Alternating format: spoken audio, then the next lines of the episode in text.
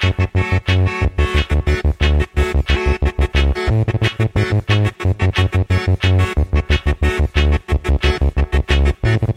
Joue un rôle absolument central. Non, c'est simplement que les, scientifiques sont des manches pour communiquer correctement. L'image est à l'envers. Comme un petit schéma vaut mieux qu'un long discours. Ah, je me suis perdu là, excusez-moi. Retournement de l'image. Nous sommes des scientifiques et nous avons nos outils. Lorsqu'on n'est pas scientifique, la vérité, on s'en fout. La science, euh, c'est pas, c'est pas de pur savoir qui se promène dans les airs, c'est toujours dans des individus que ça se porte.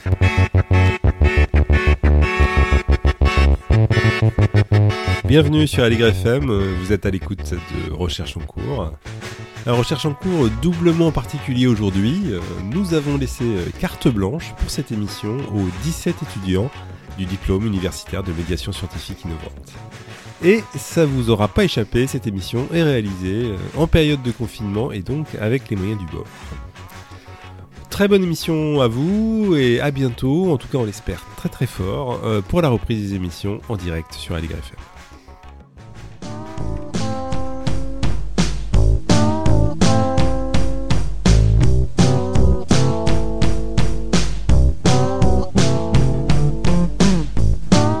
Bonjour à toutes, bonjour à tous, bienvenue sur Pangolin FM. Il est 17h10 et aujourd'hui c'est le septième épisode de notre émission hebdomadaire Sous les écailles, l'émission qui décortique les sciences. Bonjour Octave. Bonjour Adrien.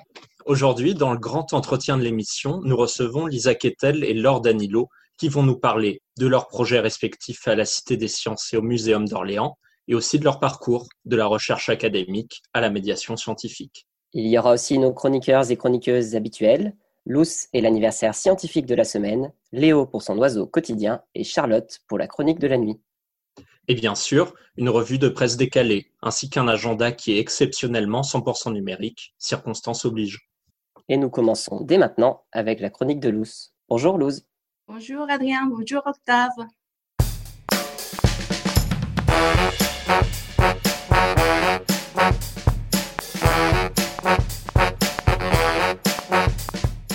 Luz, quel anniversaire de chercheuse célébrons-nous cette semaine Oui, Adrien, comme toutes les semaines, nous souhaitons un bon anniversaire à une femme scientifique inspirante.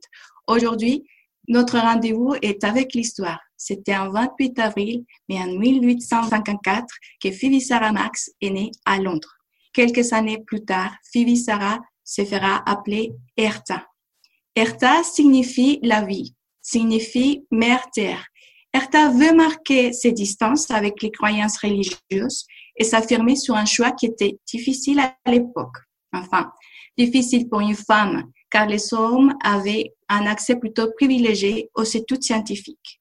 Elle choisit les mathématiques, mais ce n'est que pour commencer. En fait, ayant appris les mathématiques avec ses cousins, ses amis l'encouragent à s'inscrire à l'université. Elle réussit à avoir une place à l'université de Cambridge, mais vu que Cambridge ne proposait pas de diplôme aux femmes, elle finit ses études à l'Université de Londres. Malgré deux années de travail, en 1902, elle se fait rejeter de la Royal Society au sujet de sa première présentation. C'est le fait d'être une femme mariée qui était en cause. Alors, sa stratégie se tourne vers l'invention et c'est comme ça qu'elle construit sa carrière scientifique. Donc, elle n'est pas seulement reconnue comme mathématicienne, mais aussi comme inventrice. Et ce n'est pas tout, mais remarquons là quand même qu'elle a déposé 26 brevets. Et si vous êtes curieux comme moi de connaître ses inventions, je peux vous raconter quelques-unes. Étant étudiante, elle a inventé un sismographe. Est-ce que vous connaissez, vous savez ce que c'est? Non, je crois même que je n'ai jamais entendu ce mot. Eh bien, c'est un appareil entièrement mécanique qui sert à mesurer les battements du corps. Elle a inventé aussi un diviseur de lignes. Vous les connaissez peut-être. Eh bien, non plus. Eh bien, c'est une espèce de jauge qui vous permet de diviser automatiquement une ligne en un nombre souhaité de parties égales. Elle a inventé aussi un ventilateur anti-gaz, les ventilateurs Ayrton. Je ne vous demande pas ce que c'est, mais en fait, c'est un ventilateur qui fonctionne sur des principes de mouvement des tourbillons d'air pour repousser les gaz toxiques utilisés pendant les attaques dans la Première Guerre. Avec son mari, William Ayrton, ils ont beaucoup travaillé sur l'arc électrique qui était utilisé à l'époque pour allumer les feux. Il sera par la suite utilisée pour produire une lumière brillante grâce à une décharge électrique à haute tension qui réchauffe les gaz entre ces électrodes de carbone. C'est grâce à tous ces travaux, surtout les derniers, que Hertha a été reconnue comme ingénieure. Elle a été la première femme à donner une conférence à l'Institut des ingénieurs électriciens et également la première admise comme partenaire. Alors, merci Hertha pour tous ces talents et bon anniversaire. Merci beaucoup Luce et merci Hertha pour toutes ces inventions et ces brevets. Nous passons maintenant à la revue de presse.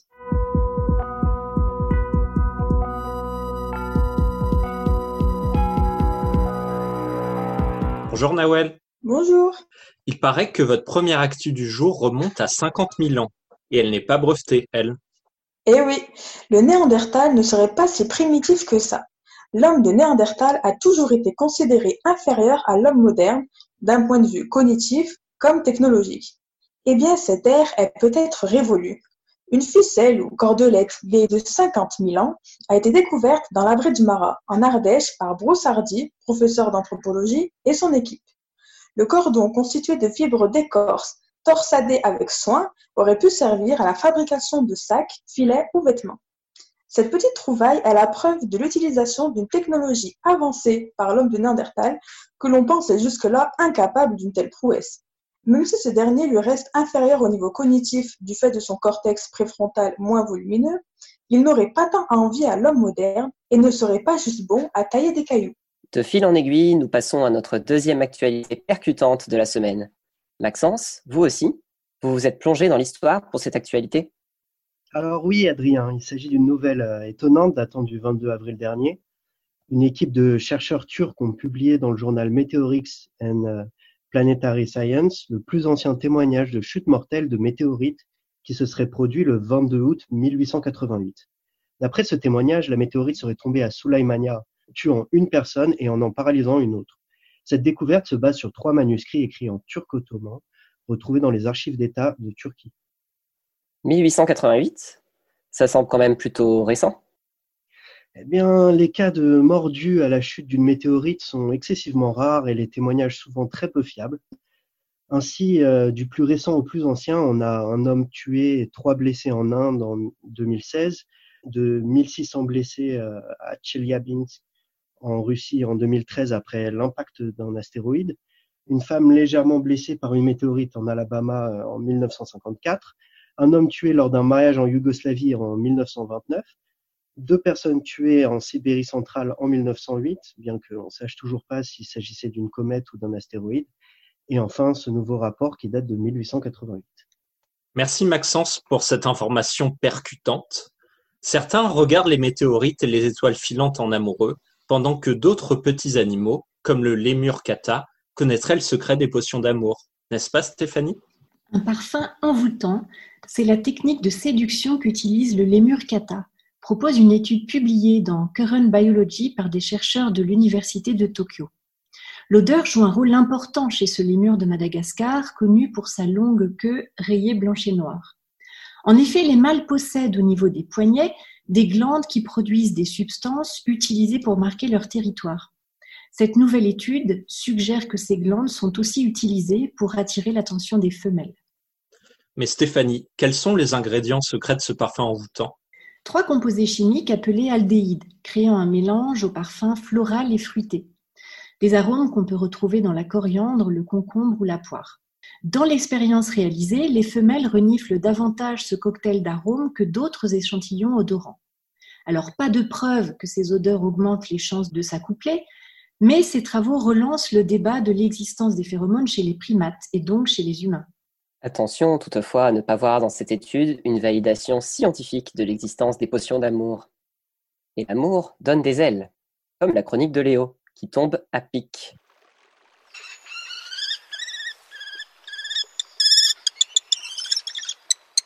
Bonjour Léo, quel oiseau nous présentez-vous aujourd'hui? Bonjour Adrien. Aujourd'hui, je vais vous présenter Falco tinunculus, que vous connaissez sûrement sous le nom de faucon cresserelle.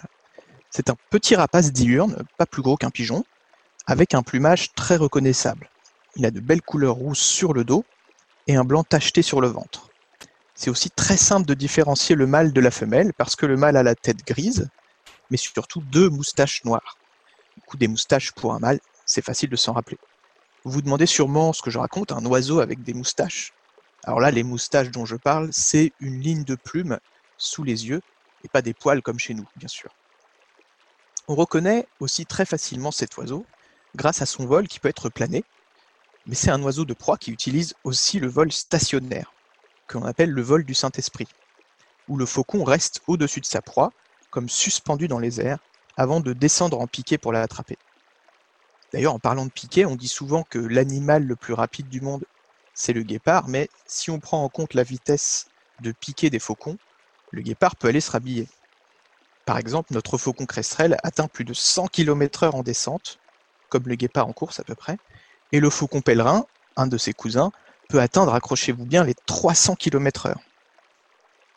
Une autre façon de reconnaître le faucon cresserelle, c'est par son cri.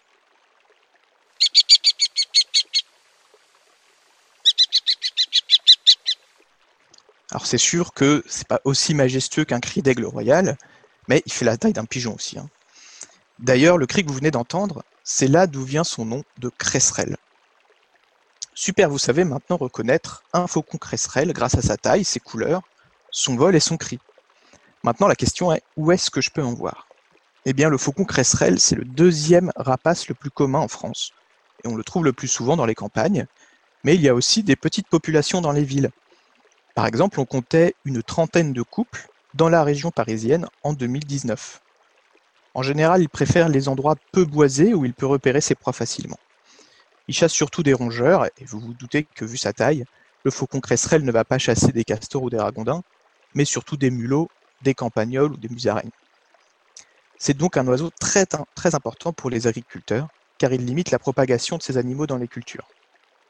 Si vous repérez le faucon cresserelle et d'autres oiseaux depuis votre fenêtre confinée, n'hésitez pas à participer au programme de Confiné mais aux aguets sur l'application Naturaliste, en lien avec la Ligue de protection des oiseaux et le Muséum national d'histoire naturelle, qui répertorie les oiseaux de France pendant le confinement.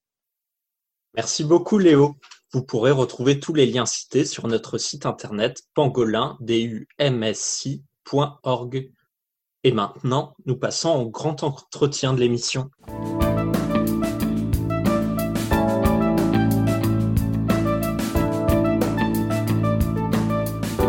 Bonjour Alice, nous accueillons cette semaine Lisa Kettel et Laure Danilo pour nous parler de médiation scientifique, d'exposition dans des musées et de leur parcours. Bonjour Octave, euh, c'est avec grand plaisir que je m'adresse aujourd'hui à nos deux invités. Bonjour Laure Danilo. Bonjour, merci euh, de m'accueillir. Je vous en prie, c'est avec plaisir encore une fois. Bonjour Lisa Kettel. Bonjour. Donc, merci d'avoir accepté notre invitation. Donc, Lisa Kettel, vous êtes chargée de médiation à la Cité des sciences et de l'industrie à Paris. Vous possédez également un doctorat en oncologie et génétique. Laure Danilo, vous êtes quant à vous conservatrice et responsable du Muséum d'histoire naturelle d'Orléans et docteur en paléontologie. Alors, nos auditeurs ne sont peut-être pas au courant. Sachez que le Muséum d'histoire naturelle d'Orléans, dont Laure Danilo est responsable, est fermé depuis 2015 pour restructuration et rénovation. Et les travaux menés actuellement par Laure Danilo et son équipe font partie intégrante de ce chantier. Laure Danilo, où en sont ces travaux actuellement? Est-ce que le muséum devrait bientôt réouvrir ses portes? Euh, oui, effectivement, on, était censé réouvrir bientôt euh, avant euh, de vivre la, la crise sanitaire qu'on vit aujourd'hui. On était censé réouvrir au début de l'automne. aujourd'hui, on a encore euh, un certain nombre de, travaux et essentiellement l'installation des mobiliers de scénographie et la fin des travaux qu'on appelle de seconde œuvre, euh, c'est-à-dire des, cloisons, euh, de la peinture, ce genre de choses. malheureusement, aujourd'hui, je serais bien en peine de vous donner une date parce qu'on attend que l'entreprise redémarre les travaux pour qu'elle soit en mesure de nous donner un planning plus détaillé. Mais c'est sûr qu'on ne pourra pas ouvrir à l'automne comme prévu. D'accord. Donc, ça veut dire qu'on peut, qu'on peut quand même espérer peut-être une ouverture d'ici, malgré tout, la fin de l'année ou, le début 2021 euh, Probablement fin d'année ou début 2021, c'est ça. D'accord, je, vous remercie. Et Lisa Kettel, vous êtes de votre côté impliquée dans la conception et la conduite euh, d'un biolab à la Cité des sciences et de l'industrie. Est-ce que ce projet biolab va, va prochainement voir le jour ou pas? Euh, oui, alors le, le, projet donc était initialement prévu pour euh, fin avril 2020, mais là on est bah, dans les mêmes problématiques avec euh, une réorganisation de chantier. Euh, le scénario le plus optimiste c'est le 15 juillet, une ouverture pour le 15 juillet, on y croit peu, et le plus réaliste, je pense que ce serait au courant octobre, quelque chose comme ça. D'accord, je vous remercie. On va revenir un petit peu avec vous sur ce que c'est un, biolab. Euh, mais, avant, j'aimerais d'abord poser euh, une question à, à Danilo. Euh, est-ce que vous pourriez nous dire en quoi le nouveau Muséum d'histoire naturelle d'Orléans va différer de celui des années 2010 et antérieures? Et plus précisément, quelles vont être les principales nouveautés de ce muséum? Alors, il va beaucoup différer. Heureusement, parce que le, public attend cela aussi après une fermeture de, quelques années. Euh, je dirais, dans les, dans les grands changements, euh, on a décidé de ne plus faire une présentation euh, par discipline, comme ça se fait assez souvent dans les muséums et dans les musées de manière générale, et qui est une présentation qui est plutôt à destination, à mon sens, des spécialistes et des scientifiques et de nous-mêmes que, que du grand public. Et donc, on, on a cherché à vraiment décloisonner les collections pour aborder des sujets que différentes typologies de collections vont pouvoir abonder, euh, donc que ce soit euh, des squelettes, euh, des, des, roches, des animaux naturalisés ou, ou de la botanique. Et donc ça, c'est un, élément assez, assez fort. On a essayé aussi de, d'inclure beaucoup de médias différents. Donc moi, j'entends les collections comme, comme un média, mais on a aussi des audiovisuels très variés, des multimédias, des dispositifs de manipulation, des manips, des choses qu'on on manipule avec les mains, euh, parce que le, passer aussi par différents canaux sensoriels est important pour nous. Euh, on a aussi des maquettes, des objets à toucher, etc. Donc vraiment, voilà, d'avoir quelque chose, une exposition que j'appelle plurimédia. Euh, et une autre chose aussi importante, assez nouvelle, on essaye de travailler un projet sur un, tout un étage de quelque chose entre le tiers-lieu et le forum. Alors tout le monde ne sait peut-être pas ce que c'est que le tiers-lieu. Ce sont des espaces qui se développent pour faire court, euh, qui vise à, à, retrouver des, des, fonctionnements et du lien social, euh, tout en permettant de, de, de, fédérer un certain nombre d'usages. Donc, on a par exemple les Fab Labs, c'est typiquement des, un, type de, de tiers-lieux, les espaces de coworking aussi. Et donc, nous, on cherche à, à, à réaliser une sorte de tiers-lieu culturel au muséum afin de pouvoir intéresser des publics euh, différents de ceux qui venaient jusqu'alors et de créer aussi une communauté d'usagers. D'accord, ça, c'est un projet qui, euh, qui, qui, qui, est très beau et, j'espère que, euh, enfin, je, je, ne doute pas que vous allez réussir à le mener, euh, le mener à bien. Ça me semble, ça me semble vraiment, vraiment bien. Lisa, pour Lisa Kettel, pour rester dans cet esprit de médiation collaborative et, et transverse des sciences en rapport avec ce, ce, ce, forum dont on parlait lors d'Anilo, euh, est, quels sont les principes sur lesquels se dessine le biolab que vous avez conçu? Est-ce que vous pouvez nous expliquer précisément en quoi ça consiste? Bah, euh, ça se rejoint quand j'entends euh, les principes qui ont été exposés juste avant, ça, ça se rejoint pas mal. Euh, alors, euh, du coup, on entendait parler des Fab Labs. c'est des choses qui sont, c'est des, des schémas qui sont déjà bien installés. Les, au niveau des biolabs, il y en a moins dans le monde. C'est des schémas moins moins connus, donc on est aussi en pleine découverte. En tout cas, on a effectivement cette volonté de, pour notre part, nous, on essaye vraiment de monter un lieu en fait où on va impliquer le, le spectateur au maximum voilà, ce sera de la, médiation humaine qui sera proposée et euh, on va vraiment essayer de mettre le spectateur dans un dans un mode de, démarche expérimentale. Voilà, d'essayer d'inculquer la démarche expérimentale euh, à travers différents différents projets de médiation, de médiation humaine. Voilà. Et on aura aussi la volonté de faire interagir le biolab et aussi différents lieux de la Cité des Sciences, donc le Fab Lab euh, au sein du Carrefour numérique et euh, la bibliothèque, euh, enfin voilà, plein de, plein de lieux comme ça. quoi. D'accord, je vous remercie. Je crois qu'Yannouk avait une, une, une, petite précision à vous demander sur, sur le biolab. Yannouk, vous souhaitez intervenir? Oui, tout à fait. Une de mes questions est de savoir quel type d'action, euh, d'expérience est-ce que vous menez au Biolab et qui sont avisés du, public? Dans le biolab, donc euh, le biolab, ça va être un lieu euh, de 90 mètres carrés où il y aura des paillasses et où on pourra accueillir euh, idéalement 15 personnes. Je pense qu'avec les restrictions actuelles, on devra être moins malheureusement, mais voilà, on va s'adapter. En tout cas, on voudra proposer, donc comme je le disais, des médiations à destination du grand public et des scolaires. le donc le but, c'est vraiment d'impliquer dans une démarche expérimentale et on aura deux grands projets. Donc alors on a euh, on a deux grands projets, dont un qui est autour de la découverte des micro-organismes du sol et un autre qui sera euh, euh, l'extraction des couleurs du vivant, si, je peux, si je peux dire ça comme ça.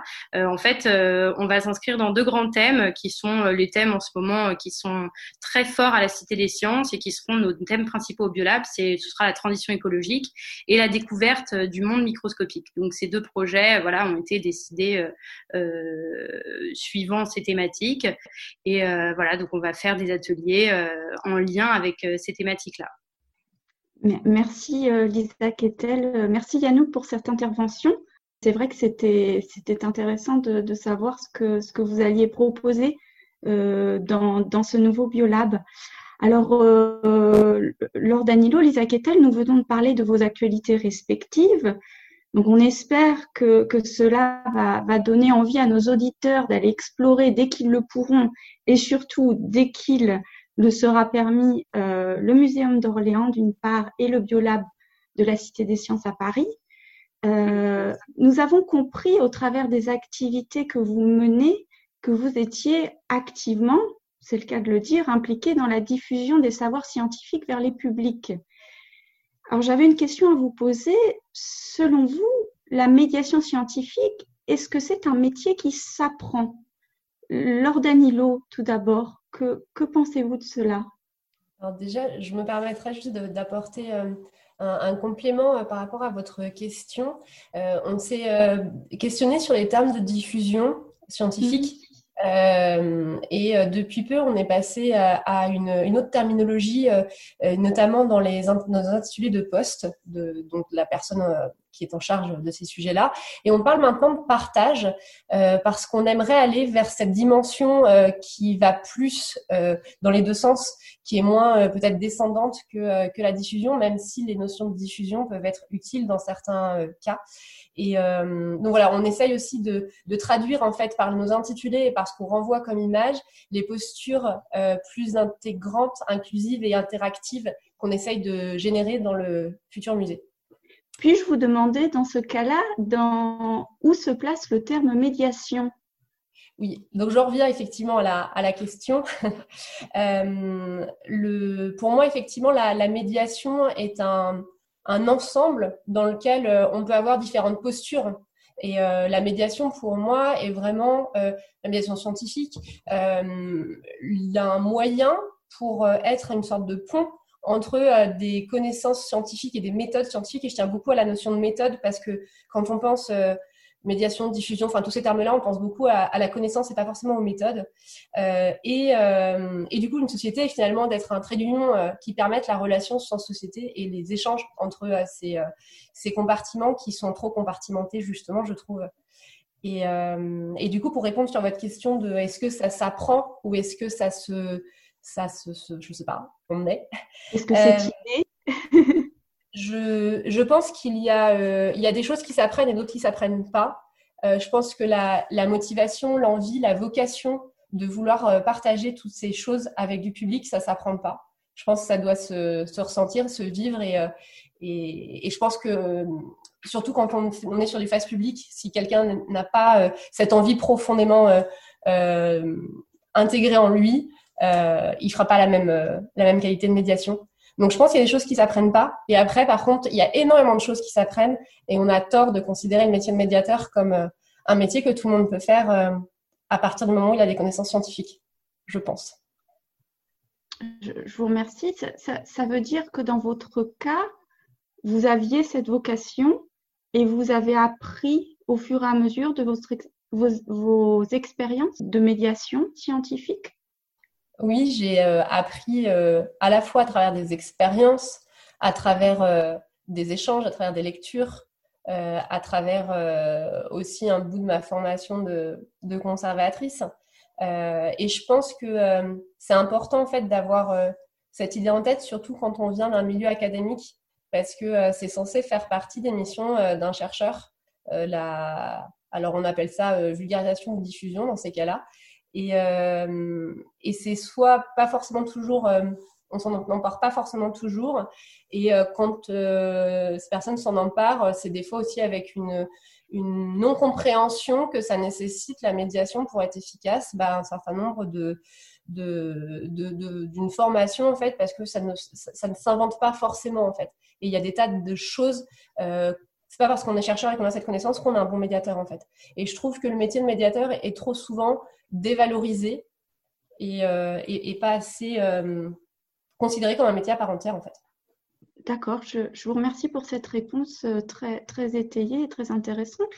Lisa, vous en, vous en pensez quoi sur, euh, sur ce que vient de, euh, de, l'opinion de Laure sur, sur la question de est-ce que, est que la médiation scientifique, ça, ça s'apprend ou pas Je suis assez d'accord. Je pense que c'est essentiel d'avoir euh, d'avoir cette vocation et que euh, après pour tout le reste, ben il y a énormément de choses qui s'apprennent sur le terrain. Euh, moi, je, je voulais préciser surtout par rapport à l'interaction avec le public. En fait, c'est vraiment quelque chose.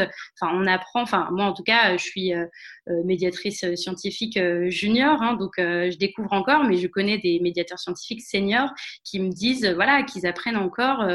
en fait, on, on s'enrichit tout le temps à chaque fin de médiation même si c'est une médiation qu'on a fait 10 euh, fois, 100 fois, 1000 euh, fois, et eh ben, on aura un public différent et on aura une réaction différente et on aura envie d'échanger. Et à chaque fin de médiation, en tout cas avec mes collègues, on échange sur, euh, voilà, moi j'ai eu telle réaction, j'ai réagi comme ça, est-ce que tu penses que j'aurais dû réagir autrement Est-ce que ma question était, est-ce que ma réponse était adaptée Voilà, c'est vraiment un travail au quotidien et dans ce, dans ce sens-là, je pense qu'on continue d'apprendre vraiment très longtemps, en tout cas.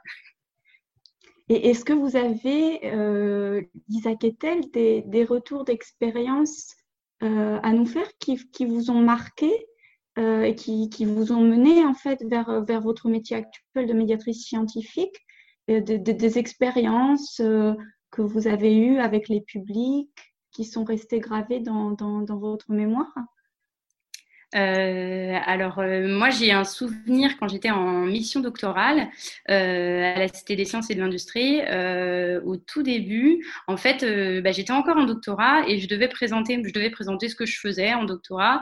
Et j'avais affaire à, à, des étudiants qui ont été déscolarisés pendant longtemps et qui sont rescolarisés. Donc, ils étaient au lycée, mais ils avaient une trentaine d'années. Ils étaient perdus dans leur dans leurs dans leur orientation. Et, et j'essayais un peu de un peu de les aider et je leur disais que bah en fait euh, euh, si j'essayais de les rassurer en leur disant que euh, bah, moi aussi j'étais perdue en fait dans mon orientation, mais que bah voilà, euh, en ce moment j'étais en train de, de, me poser des questions sur sur ce que je faisais et ça les a complètement complètement hallucinés. Et puis après derrière on est parti sur une explication où je parlais de ce que je faisais dans mon métier et ça les a ça les a vraiment fascinés et, et je me souviens que que la voilà d'avoir captivé ces ces, ces élèves là, moi ça m'a ça m'a vraiment marqué. Enfin, c'est le moment où vraiment je me suis dit, c'est ça que je veux faire, voilà, avoir ces interactions humaines avec les gens et, euh, voilà, euh, pouvoir partager surtout nos, questionnements euh, de, la vie quotidienne et puis nos questionnements scientifiques de pourquoi ça c'est comme ça, pourquoi ça c'est comme si. Voilà, c'est vraiment des échanges humains qui m'ont marqué la plupart du temps. Laure Danilo, pour rebondir sur ce que vient de nous raconter Lisa, est-ce que vous auriez des, conseils à donner à nos auditeurs qui souhaiteraient s'orienter vers euh, ces métiers de la médiation scientifique? Je dirais, euh, comme conseil déjà, c'est de, se rendre compte qu'il existe beaucoup, beaucoup de manières différentes d'être médiateur, de faire de la médiation scientifique et, euh, ou de contribuer à ces actions à différents, à différents degrés, à différentes échelles. Et hum, je pense qu'il y a une question de, se rendre compte aussi de ce que c'est. Euh, moi, avant de devenir euh, conservatrice, de passer ce concours, de préparer et de passer ce concours, euh, ben, j'ai voulu savoir ce que c'était pour de vrai. Et, et donc, je me suis immergée en fait à l'intérieur d'un muséum. Et j'aurais tendance à conseiller la même chose en fait. c'est ce que je fais d'ailleurs quand il y a des, personnes des fois qui, qui nous contactent. déjà de, de, se rendre compte de ce que c'est du face public. Parce que je pense que dans la dimension médiation scientifique, il y a aussi beaucoup de face public et que c'est tout le monde n'est pas à l'aise avec ça. Et même si au petit, on peut apprendre des techniques, on peut apprendre à parler en public, etc. je pense qu'il faut l'avoir vécu avant de, de s'investir dans, dans cette dimension. Et euh, oui, les, les retours d'expérience dont parlait, euh, dont parlait Lisa, c'est extrêmement important. Alors les retours d'expérience entre professionnels euh, quand on est dans, dans le milieu, mais avant de l'être, on peut aussi contacter des tas de professionnels pour avoir une idée plus concrète en fait de ce que ça peut être. Et, euh, et, oui, ça peut être très très divers. Déjà, vous avez des exemples assez différents entre Lisa et moi, mais il y a des gens qui sont animateurs de réseau. Enfin, il y a vraiment des, des postes très très variés. D'accord. Merci Laure. Je pense que ça aidera nos, auditeurs intéressés à euh, s'orienter. Euh, je, crois qu'Analine avait une, dernière question à vous poser à toutes les deux. Analine, si, si vous voulez prendre la parole.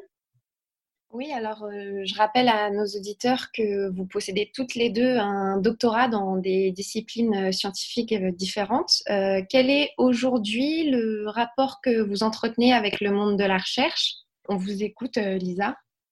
Euh, bah, moi aujourd'hui, euh, le rapport avec le monde de la recherche, c'est un lien très resserré par rapport au projet qu'on mène.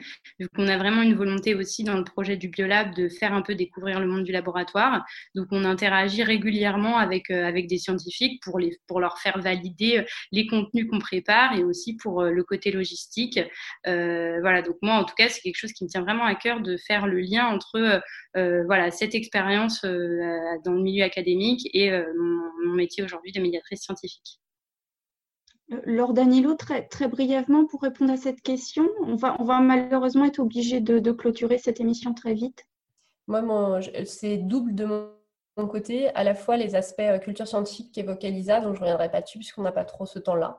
Euh, et également, dans un muséum, on a des collections qui sont supports de recherche scientifique. Et du coup, on a tout ce volet où on est des fois acteur des fois, avec différents degrés euh, dans des projets de recherche euh, en lien avec nos collections et en lien avec certains savoirs naturalistes. D'accord, je, vous remercie beaucoup. Euh, donc, Laure Danilo, Lisa Kettel, on vous remercie encore pour votre participation et ce partage autour de vos professions et parcours respectifs. J'espère vivement que cette discussion a inspiré nos auditeurs. Moi, elle m'a inspiré en tout cas.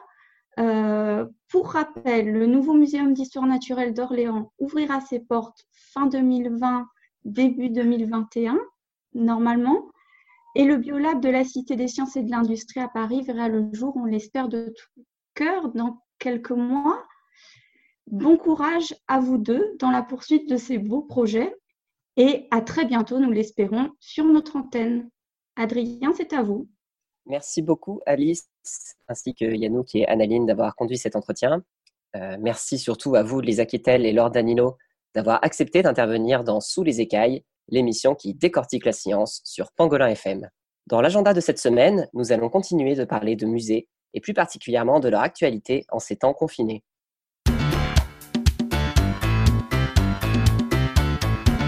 Odile, qu'avez-vous découvert sur le Muséum de Belgique depuis votre salon? L'univers des muséums fait rêver. Qui n'a jamais imaginé pouvoir se balader seul dans les allées de l'un de ces musées pour profiter de tous ces spécimens en toute liberté? Aujourd'hui, c'est chose possible au Muséum de Belgique sans quitter votre salon. Il propose en association avec Google une visite virtuelle sur un mode Street View. À vous les grandes allées vides, la déambulation sans contrainte entre les squelettes. Joyau du muséum et véritable trésor national, les iguanodons de Bernissart, une trentaine plus ou moins complets et encore articulés, sont découverts à la fin du XIXe siècle dans le charbonnard de Bernissart, en Belgique. À l'époque déjà, les visiteurs viennent du monde entier pour les voir en position probable de vie.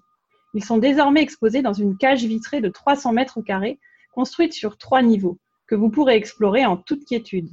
Une atmosphère très particulière, propice à la rêverie sur l'évolution, tout autant qu'aux découvertes et échanges en famille.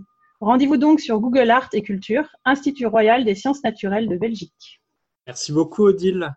Nous continuons notre agenda numérique avec un documentaire de la chaîne Arte sur un être vivant à part qui mériterait, lui, un musée pour lui tout seul. Bonjour Chrisima, pouvez-vous nous en dire plus?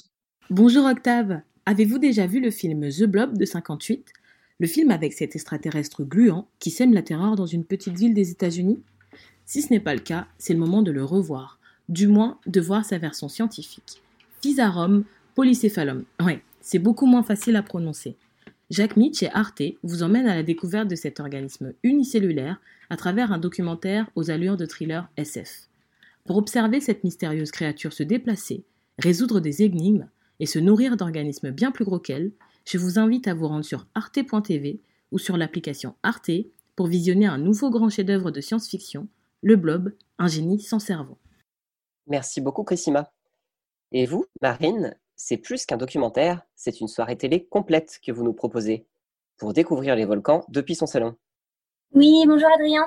Alors aujourd'hui, je vais vous proposer une soirée à thème, donc pas dans un bar malheureusement, mais dans votre canapé en effet, avec une soirée volcan proposée par France O dimanche prochain à 20h55.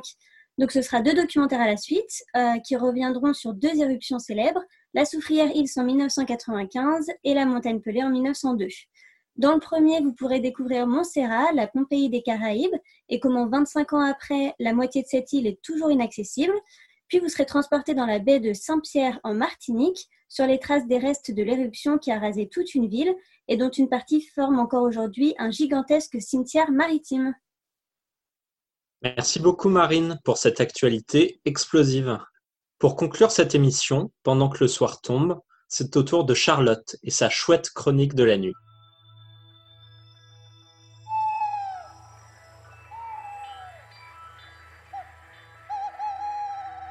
Bonsoir Charlotte. Bonsoir et bienvenue dans un nouvel épisode des Chroniques de la nuit. Il est 21h, la chouette Hulotte se réveille et annonce le début de la nuit. Profitez-en pour jeter un coup d'œil par la fenêtre ou sortez dans votre jardin et laissez-moi vous emmener pour une petite virée dans le ciel étoilé de ce soir.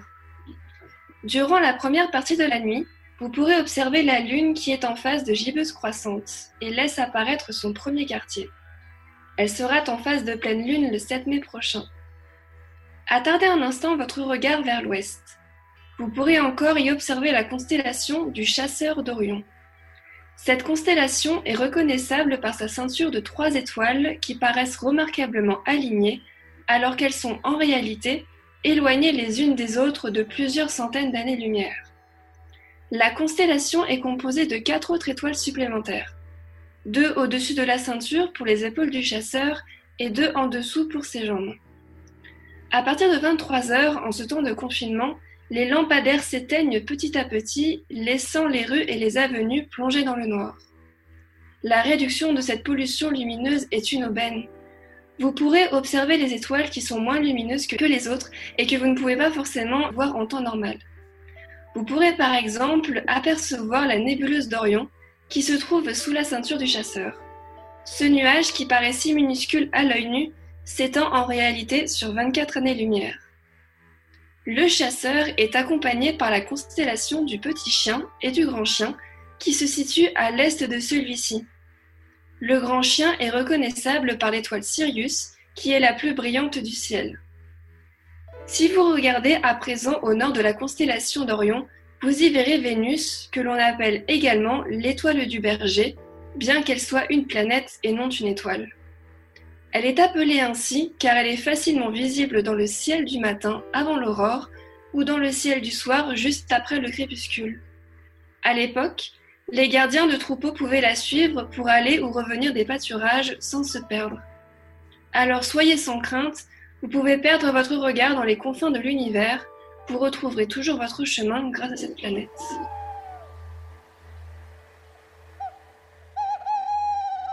Merci beaucoup Charlotte de nous avoir une nouvelle fois ouvert les yeux sur les étoiles. Quant aux écailles, eh bien l'émission Sous les écailles, c'est fini pour aujourd'hui. Dans quelques minutes, si vous restez sur Pangolin FM, retrouvez Jean-Marc Galland pour sa célèbre émission Avec Panache, les secrets du parapente. La semaine prochaine, nous recevrons pour un débat Sciences et Société Elon Musk et Nicolas Hulot. Ce sera mercredi prochain, comme d'habitude, à 17h10. D'ici là, portez-vous bien, protégez-vous comme des pangolins. Les pangolins qui ont écrit cette émission cette semaine sont les élèves de la promotion Covid-19 du diplôme universitaire Médiation scientifique innovante de l'Université de Paris. Commençons par remercier l'équipe technique, sans qui l'enregistrement à distance de cette émission n'aurait pas été possible. Un grand merci donc à Denise, Azel et Andrea.